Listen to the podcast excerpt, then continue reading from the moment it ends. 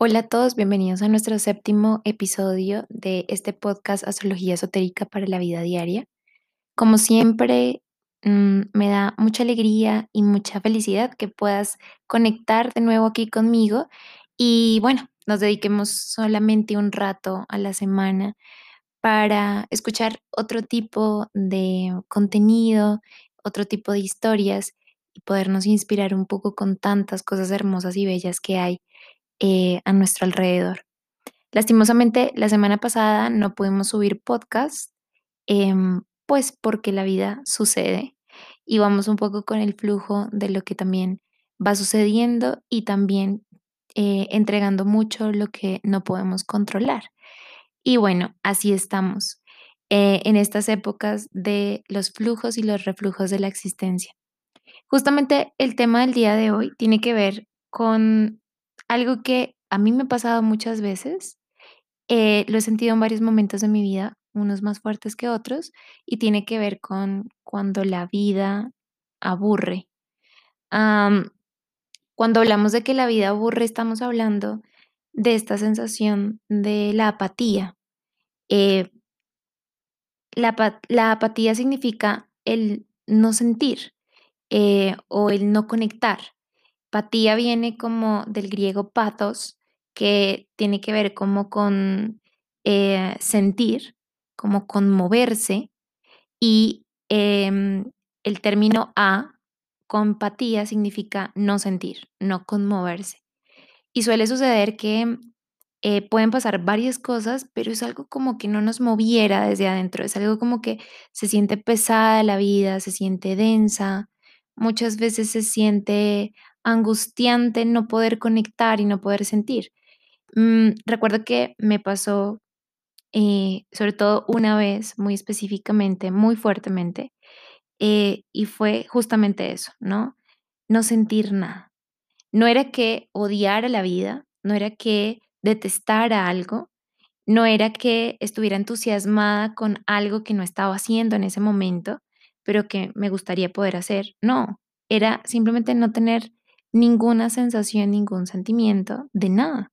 Nada me conmovía, nada me encendía, nada me impresionaba. Se convertía la vida en días muy parecidos y realmente tenía que ver con una sensación donde si hago esto o hago aquello no va a tener realmente mucha importancia, no importa, ¿sí? Al final no importa si lo hago o no lo hago. Y en ese momento me asusté. Dije, bueno, no es un rechazo literalmente frente a algo, es simplemente no sentir nada. Y bueno, pues caminaba frente a la vida como sin curiosidad, como sin ganas de amar las cosas, sin ganas de abrirme a nada. eh, sin ganas tampoco de probar algo diferente, era nada, como un poco esa imagen cuando vemos estos desiertos y pasa una bola de, de nada, ¿no? Que arrastra el viento. Era una sensación bastante desoladora. Y ahí, la verdad, me asusté, porque sí, en otros momentos había sentido, pues, que la vida era tediosa, que la vida era hostil, pero había sentido algo. Y en este momento, mm, recuerdo muy bien que específicamente en este momento puntual no sentía mayor cosa. Esta época eh, estuvo muy cercana a mis 18 años, ¿no? Y ya les voy a contar por qué hablo de esto, dieciocho punto cinco años. Y de pronto lo vivieron o de pronto no, no necesariamente tiene que ser así, eh, o lo han vivido, conocen a alguien que lo está viviendo o que lo vivió también, pero en mi caso puntual, la sensación fue esa, ¿no?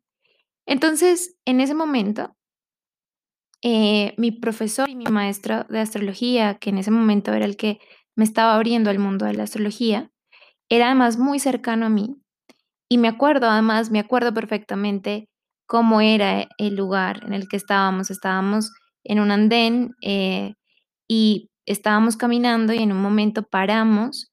eh, yo me recosté frente a un muro de ladrillo y me acuerdo decirle, no siento nada y no sé cómo volver a sentir algo, no sé qué me está pasando. Y me dijo, eso es porque no estás viviendo tu misión de vida. Em, en este caso, él me había explicado que la misión de vida tenía que ver con los nodos lunares y me dijo, eso es porque no has eh, iniciado la travesía de los nodos lunares. A lo cual yo me quedé pensando y me dijo además estas palabras, me dijo que cuando uno no eh, vivía su misión de vida, la sensación común era la de vacío. Así que me quedé un poco con eso, pero ya saben, esas cosas que puedes comprender con la mente, pero todavía no estás listo para comprender con el corazón. Es justamente algo así. Entonces, esto es lo que pasa con eh, los nodos lunares. Los nodos lunares, eh, para los que no lo saben, esto es un tip astrológico, son dos puntos energéticos dentro de una carta natal o dentro de una carta astral. No existen específicamente en el cielo. Son puntos cargados de energía porque en esos puntos son los únicos puntos donde la Tierra, la Luna y el Sol se pueden alinear. Es decir, que cuando el Sol y la Luna están cerca de esos respectivos nodos lunares, se pueden dar lo que llamamos eclipses. Nosotros creemos con los eclipses que son bastante extraordinarios, que suceden eh, en muchos años y que poder ver un, eclipse es una cosa, pues, digamos, como muy, muy extraña y muy, muy loca, ¿no? Pero efectivamente tiene que ver con verlos eh, en nuestro lugar, en, nuestra, en donde estemos ubicados geográficamente. Pero no es lo mismo verlos a que los eclipses se den. Es decir, los eclipses se dan eh, dos veces al año, ¿sí? Y se dan además eh, por pares, o sea, se produce el eclipse lunar y el solar, a veces de pronto otro lunar. Viene así como por pares o incluso por tríos durante dos temporadas del año, que son las dos temporadas en el momento en el que se visitan esos puntos energéticos. Cuando el Sol se acerca dos veces al año a esos dos puntos energéticos, se dan los eclipses y adivinen qué, se estimulan los nodos lunares. Es decir, que nosotros empezamos a tener eh, la presencia de dos cosas puntuales. En nuestra carta astral van a estar nuestros nodos lunares respectivos que van a hablar específicamente de nuestra misión de vida. Pero además vamos a tener temporadas anuales, dos veces al año, eclipses que de una u otra manera nos van a recordar eh, nuestro propósito del alma. Entonces, ya entrados a estos temas de los nodos lunares, cuando él me hablaba justamente de, mm, de que cuando uno no seguía este camino de los nodos lunares sentía apatía y vacío, ahí decidí profundizar mucho más y, de hecho eh, este primer instructor eh, es el que me guió por todo el proceso de, de, conocer un poco más sobre la astrología kármica. Y la astrología kármica tiene que ver mucho con, bueno, y si nos ponemos en un punto donde no solamente tenemos una vida concreta, que es la que recordamos, siendo niños, creciendo y de pronto más adelante muriendo, sino que nos ponemos en una perspectiva mucho más amplia, trascendemos la vida que recordamos puntualmente que tenemos ahora y empezamos a conectarnos con experiencias de, de otras vidas, pues ahí digamos que el paréntesis se alargaría, ¿no? Y dentro de este paréntesis caberían muchísimas experiencias diferentes. ¿Y qué pasa si todas estas experiencias además están conectadas por un proceso inteligente que tiene que ver con un proceso de evolución espiritual y de crecimiento hondo em, del ser? Y eso es básicamente los nodos lunares y de eso, a eso se dedica básicamente la astrología kármica, a hablar de que nosotros no somos seres personales, que estamos simplemente sumergidos en una existencia donde nacemos, crecemos y morimos, sino que todo esto hace parte como una ley de ciclos, así como hablábamos al inicio de los flujos y reflujos de la vida, donde venimos a la vida, entramos en un proceso de receso y la muerte, eh, de descanso, y luego volvemos a la vida donde tenemos que actuar, evolucionar, eh, comprender más aspectos de nosotros mismos para volver a generar un descanso en esa muerte y en esa eh, destrucción de lo evidente, ¿no? Em, entonces, cuando nos conectamos con la astrología kármica, nos conectamos con un principio fundamental que es el alma. El alma tiene una característica interesante y es que es eterna, sí está sometida al espacio-tiempo, es decir, que hay procesos anteriores, actuales y posteriores, pero es eterna, entonces no conoce términos como los que sí conocemos en nuestra vida personal que tienen que ver directamente con el fin, con lo temporal o más puntualmente eh, hablar de la muerte, ¿no? Y que todos nuestros episodios anteriores estaban hablando mucho de la muerte, del cambio, de la destrucción. Cuando nosotros nos ponemos desde la perspectiva del alma, entonces tenemos la capacidad de conectar con un aspecto de, mucho más sentido eh, en nuestra vida. Y, y, claro, entendemos muchas cosas, tenemos unas memorias además sembradas, súper ocultas, que no tienen un real sentido si lo ponemos desde el paréntesis de esta vida puntual, ¿no? Ahí tenemos, hay muchas personas, entre esas me incluyo, que tenemos desafíos que decimos, bueno, pero ¿por qué no logro trabajar con esto, no? O sea, ¿por qué no logro realmente superar esta situación? Y resulta que cuando nos ponemos desde esa perspectiva del alma, encontramos que tenemos una siembra muy anterior y que somos el resultado de un montón de memorias que hemos trabajado en ese propósito un poco más elevado. Entonces, em, luego también conectamos con talentos y con dones. Hay incluso dones que se despiertan desde la juventud, eh, cuando no tiene literalmente sentido eh, en nuestra vida personal que se expresen. No tengo la suficiente edad o la suficiente experiencia para saber esto, para entender de esto o para sentirme tan conectada y tan apasionada por un tema.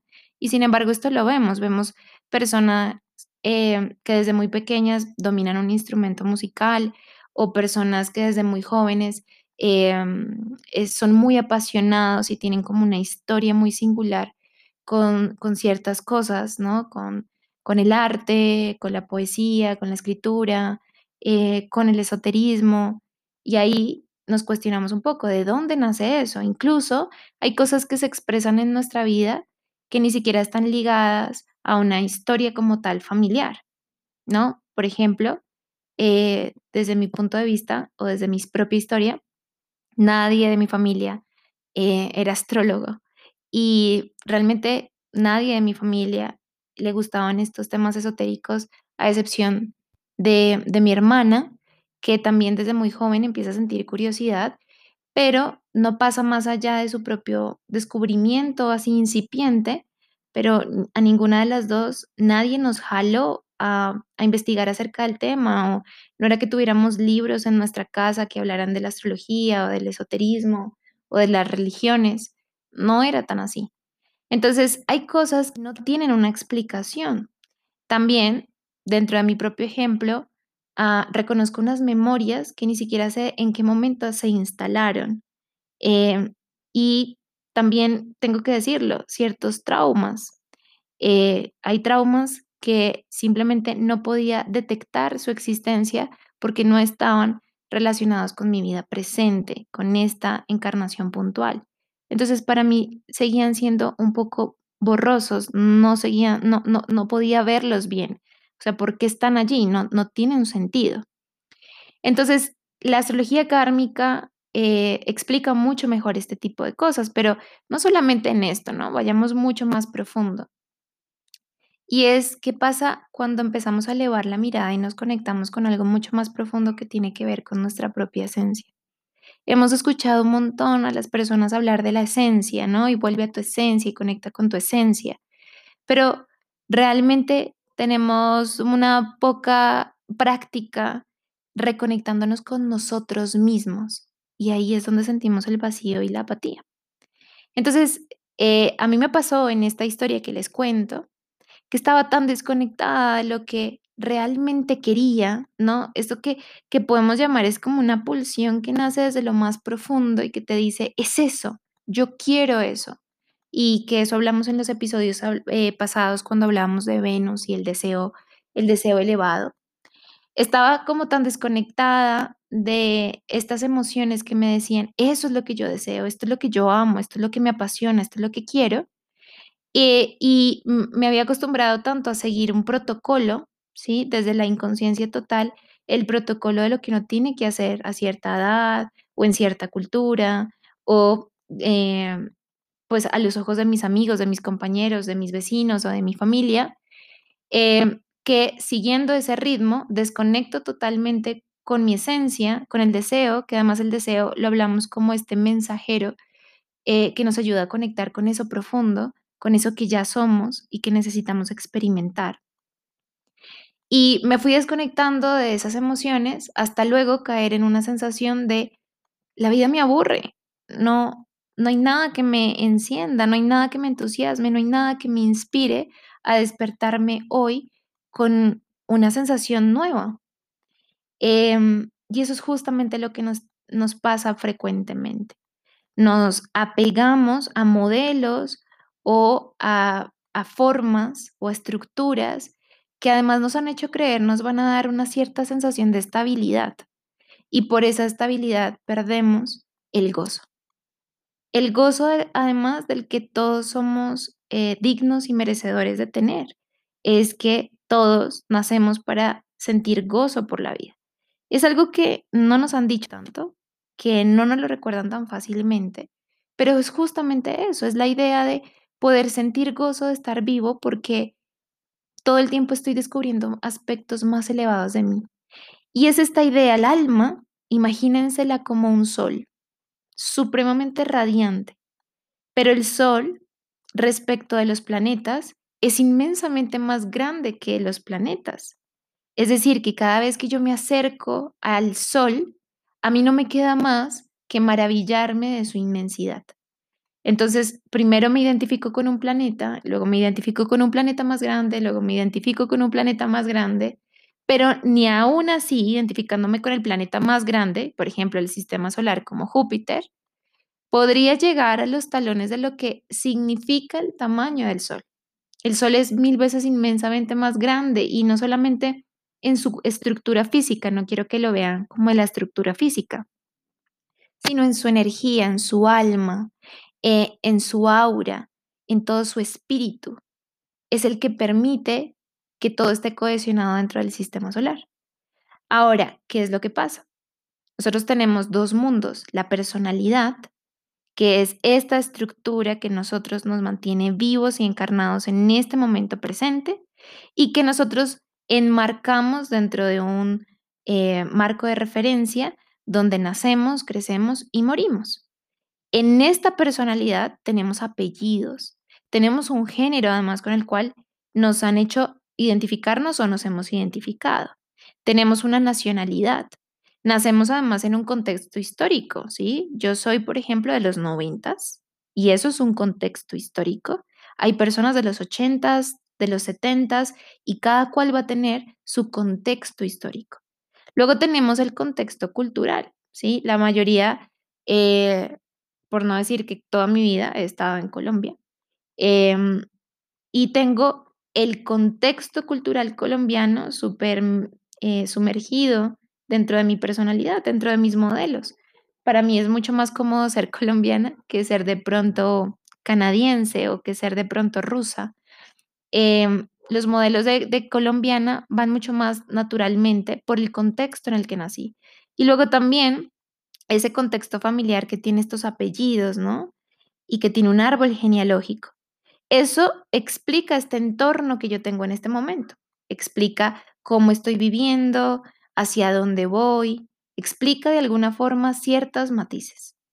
Ahora, esta personalidad resulta ser tan realmente tan deprimente y limitante, porque cuando yo quiero, a través del deseo, explorarme como más que ser colombiana o más que ser mujer y todo lo que viene con ser mujer o más que ser una persona que tiene más o menos 30 años porque nació en los noventas.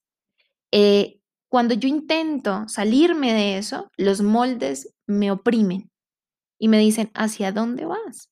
Si eso es lo que tú tienes que venir a hacer.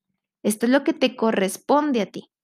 En ese momento, sin saberlo, a estos 18 años, empecé a sentir justamente eso. Esto es lo que te corresponde hacer a esta edad, siendo colombiana, siendo de esta comunidad, siendo de esta familia. teniendo eh, eh, esta edad, tienes que tomar este tipo de decisiones. Y ahí me sentía esclava. Y desde esta estructura, la vida empieza a perder color. Y luego, al lado de esta estructura, siempre vigilante, siempre activo, está este yo superior. Este yo superior que podríamos decir es el alma o este yo superior que tiene que ver con nuestro aspecto mucho más elevado. Este es el que, el que te sorprende, ¿no? Entonces yo me meto dentro de una cuevita pequeña, chiquita, muy ajustada, que me limita y me cuesta muchas veces también como ir en la lealtad de todos esos modelos. Y luego está este sol. Y cada vez que me acerco al sol, él no hace más que sorprenderme, porque es mucho más de lo que yo creía. Y resulta que cuando vamos más al fondo, yo nunca fui esa personalidad, nunca fui esa cuevita o esa estructura pequeña, sino que siempre he sido ese sol. Ese sol que además está en un proceso de autoconocimiento, es decir, más de autoconocimiento diríamos que de autorreconocimiento o de recordarse a sí mismo. Entonces, cuando yo rechazo todos estos destellos de luz, por ejemplo, esto no lo mencioné, pero el deseo, en la cábala hermética está asociada a una letra hebrea que se llama Dalet y significa literalmente puerta. Ahora imagínate tú en un cuarto, ¿sí? En este cuarto con paredes densas, pesadas, que te limitan. Imagínate además que este cuarto es muy, muy pequeño, es como una celda. Y tú dices, ay Dios, a veces me imagino, no sé, corriendo por el campo o eh, a veces me imagino volando por el cielo, pero no, estoy aquí sumergido en esta celda. Y luego Dalit, que es la puerta, cuando tú abres esta puerta, resulta que entra una cantidad de luz que al inicio te deja un poco ciego, porque es demasiado, demasiada luz que de pronto no has visto muy seguido. Y cuando abres esta puerta, lo que hace es que esta luz ilumina tu celda, te das cuenta de lo pequeña que es y además te muestra un sendero que es un sendero infinitamente amplio. Entonces, ¿qué significa la puerta y por qué está asociada al deseo, a Venus? Porque desear o imaginar no es más que abrirle la puerta a quién? A ese sol, al alma. Y eso es lo que hacen los nodos lunares. Los nodos lunares son el llamado constante que surge dentro de nosotros a que le abramos la puerta a ese sol que somos, pero que hemos olvidado que somos. Entonces, sumergidos en esa celda, cuando no abrimos la puerta y además nos desconectamos totalmente de nuestro propósito de vida, lo que hacemos es no sentir, porque si yo no siento, me garantizo además de que esto no va a ser insoportable, voy a poderlo sostener. Ahora pregúntate cuántas cosas sostienes, cuántas cosas sostienes desde esa celda, porque es que mis hijos se acostumbraron a que yo estoy en esta celda, mi esposo se acostumbró, mis padres se acostumbraron, ¿cómo voy a decir que no a todo esto que yo estoy manteniendo, que estoy organizando dentro de esta celda? Si yo abro la puerta, van a sentir miedo de que salga a correr. Y eso es lo que deberíamos hacer todos, abrir nuestras propias puertas de la imaginación y salir a correr al encuentro de nuestro verdadero sol. Entonces, cuando empecé a reconectarme con lo que quería de verdad y con lo que me estaba pidiendo a gritos, porque los nodos son simplemente un llamado, Es sutil, es como un toque de la puerta. Oye, ¿me abres la puerta, por favor? Ay, no, mira, estoy muy ocupado sosteniendo esto, sosteniendo mi árbol genealógico y sosteniendo mis modelos culturales eh, de ser humana, de ser mujer y de ser eh, de esta época histórica. Lo siento, no tengo tiempo. Ay, pero, por porfis, ¿me puedes abrir la puerta? Un ratico nomás, date cuenta que hay más. Ay, no, en otro momento. Entonces el juego un poco con los nodos es, ah, ah, ¿me abres la puerta? ¿Puedo dejar que entre algo más a tu vida? Y a veces no, es muy sutil, pero luego se va poniendo un poco más impactante. Entonces, prácticamente la vida nos aburre cuando no abrimos esa puerta y sentimos vacío y apatía. Totalmente, tiene todo el sentido. Ahora bien, ¿qué pasa cuando se abre esta puerta? ¿No? La vida como la conocemos se destruye. Y muchas veces por ese miedo a que se destruya la celda y estas pequeñas cuatro paredes y lo que sostenía dentro de este recinto, por miedo a que eso suceda, nosotros nunca abrimos la puerta. Es decir, que frente a lo que tiene que ver con los nodos lunares, frente a lo que tiene que ver con nuestro propósito de vida o nuestra misión del alma, o lo que tiene que ver con este sentido superior de, de nuestro yo más elevado. Siempre cuando estamos sumergidos en la personalidad, viene con una cara de horror, de severidad, de, de, de destrucción, es malvado, es, es demoníaco. Eh, no, mejor no abro la puerta, ¿sí? Porque destruye lo que conocías, pero es que lo que conocías era la apatía, la ausencia de amor, la ausencia de plenitud, la ausencia de gozo, la ausencia de ti. Además, y dentro de, este, de estas cuatro paredes estás buscando amigos que te suplan el vacío, parejas que te suplen el vacío. No te puedes ir de mi vida. Si te vas, ¿qué voy a hacer yo con este vacío? Y desde esta celda buscas títulos, conocimiento, dinero y buscas esa seguridad material tratando de creer que así ya no vas a sentir esta sensación de vacío total interno, cuando lo único que ha hecho falta es abrir esa puerta. Entonces, cuando entramos en momentos de eclipses, cuando entramos en épocas de eclipses, claro, sentimos que todo se mueve y nos da miedo porque venimos de la apatía, del vacío, luego todo se mueve, es un mar de emociones, no sabemos qué está pasando y parece ser que llega una presencia que está dispuesta a destruir lo que yo eh, me he esforzado tanto por mantener y no sé qué va a pasar. Lo que va a pasar es que sea lo que sea que pase en medio de los eclipses, está directamente relacionado para que te encauces con tu yo más elevado y para que dejes de extrañar lo que siempre extrañas, esa época pasada, a tu padre, a tu madre, a tu pareja, a tus hijos, a esa abundancia monetaria que tenías hace unos años y empieces realmente a habitar todo lo que tú eres. Entonces hay una sensación total de plenitud, hay una sensación total de gusto de quien realmente somos. Ahora, sí, es una conquista, es un camino. No, no estoy diciendo que en un eclipse pasemos de no sentir nada a sentirlo todo, ¿no? Es un proceso. Y bueno, les hablaba de mis 18 años porque cada 18.5 años está sucediendo algo que se denomina el retorno de los nodos, es decir, cada 18.5 años, 18.5, 37, 55, más o menos van a ser edades que nos llaman mucho más puntualmente al individuo y nos dicen, bueno, está encausado o está siguiendo un montón de normas y de leyes vacías que te encierran mucho más en, en la apatía y en la desconexión total de quién eres.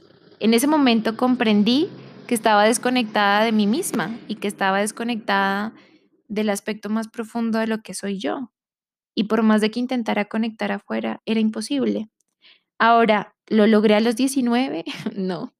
Puedo decir que estoy muy cerca de los 30 años y todavía sigue siendo un camino, pero la invitación es a no rechazar esos cambios que vienen con la luz. La gente usualmente tiene miedo con lo que va a pasar en el eclipse, miedo a seguir resistiendo en una cosa que no tiene nada que ver con mi yo superior o con mi esencia.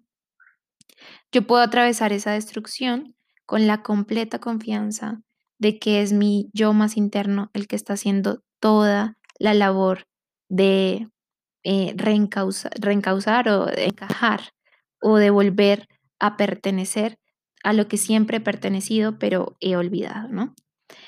Esto para cuando hablamos de eh, la vida cuando nos aburre. Muchísimas gracias por conectarse a este podcast. Recuerden que pueden escucharlo por Instagram, YouTube, Facebook y Spotify. Me pueden encontrar por todos esos, canales a través de www.astronovas.com. Ahí encontrarán mucha más información. Ahí mismo tienen acceso al curso gratuito de astrología para que se acerquen a esta herramienta de la astrología esotérica y nos veremos el próximo miércoles con un nuevo episodio. Les envío un fuerte abrazo y que tengan feliz semana.